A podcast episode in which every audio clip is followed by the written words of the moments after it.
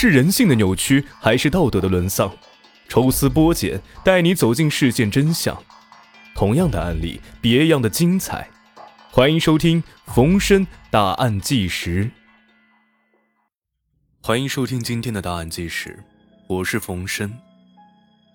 今天给大家带来一例夜总会头牌被割喉，两名嫌犯逃亡国外，遭暗杀的事例。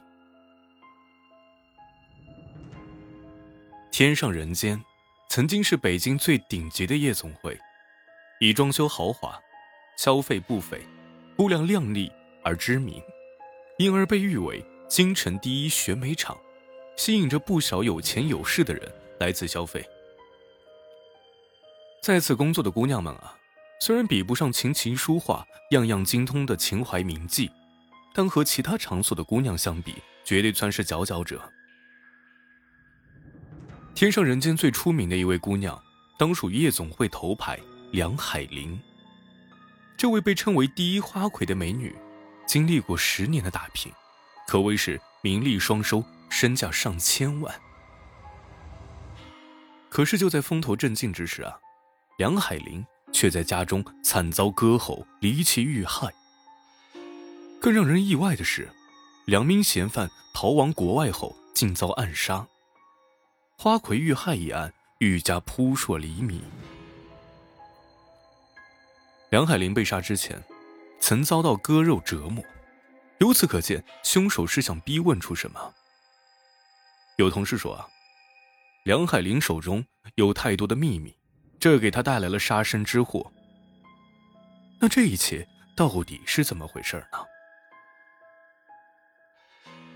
天上人间开业于一九九五年。梁海玲则在一九九六年加入，算是元老级的人物。这个出生于河北小县城的姑娘呢，自幼生的水灵漂亮。但是女人都是爱美的呀，梁海玲也不例外。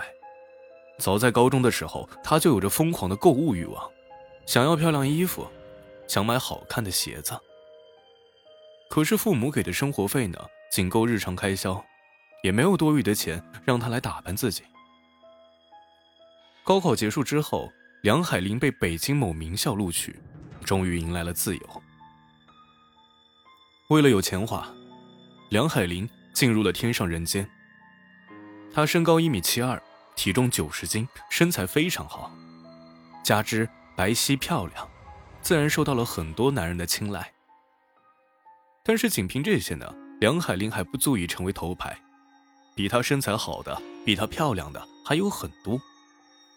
梁海玲之所以能够脱颖而出，除了名牌大学生的加成之外，最主要的是会做人。梁海玲说话温柔，善解人意，能够投其所好，加之其有文化，她不像那些失足女一样只会关心钱、车、房子什么的，而是能够和客户聊历史、军事，甚至生意。总之啊，梁海玲看起来不庸俗。如此一来，梁海玲在天上人间迅速走红。她开始的时候还在坚持原则，不跟随客户出去，只是陪着喝酒聊天，就能够挣不少的钱。可是人的欲望是无限的呀，梁海玲也难免如此。随着梁海玲的出名，很多客户都知道她不出去，所以男人们都暗中较劲儿，试图成为第一个带她出去的男人。有一次，一个富商拿出了一张空白支票，让梁海玲自己随便填，只需要陪他出去一晚就可以。最终，梁海玲没有能抵抗住诱惑，在金钱的面前低下了头。事后，梁海玲觉得自己吃亏了，咬着牙填了一百万。这个在他的认知里啊，绝对算是巨款。然而，那个富商知道后，只是哈哈一笑。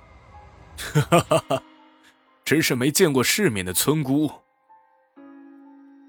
由此可见，在天上人间这样的场所，有着太多的有钱人，姑娘们很难不迷失在金钱的世界。梁海玲靠着那张巧嘴，逐渐成了天上人间的台柱后，开始减少外出，一般只是陪着客人聊天喝酒，除非是碰到尊贵的客人，才能破例。可即便是只是陪着聊天，花魁的价格也是很高的，他一个钟的收费高达五千元。要知道啊，这可是九几年的事情，那时候人均工资不过几百元而已。可即使如此，点名找梁海林的客人依然是络绎不绝，预约的人能从月初排到月尾。接触的有钱人多了呀，梁海林的视野开阔了，野心也就更大了。他不甘心一直陪酒聊天，开始发挥自己人脉广的优点，充当中间人，撮合一些灰色交易，收入呢也自然是水涨船高。这也为他的遇害埋下了祸患。梁海林这个人太过于精明，在牵线交易时，他留下了一些证据。之所以这样做呢？一是为了自保，二是为了能够持久的维持收入，可谓是利欲熏心。梁海林有了钱之后，买了一辆四百万的座驾，还在北京四环买了一套豪华别墅。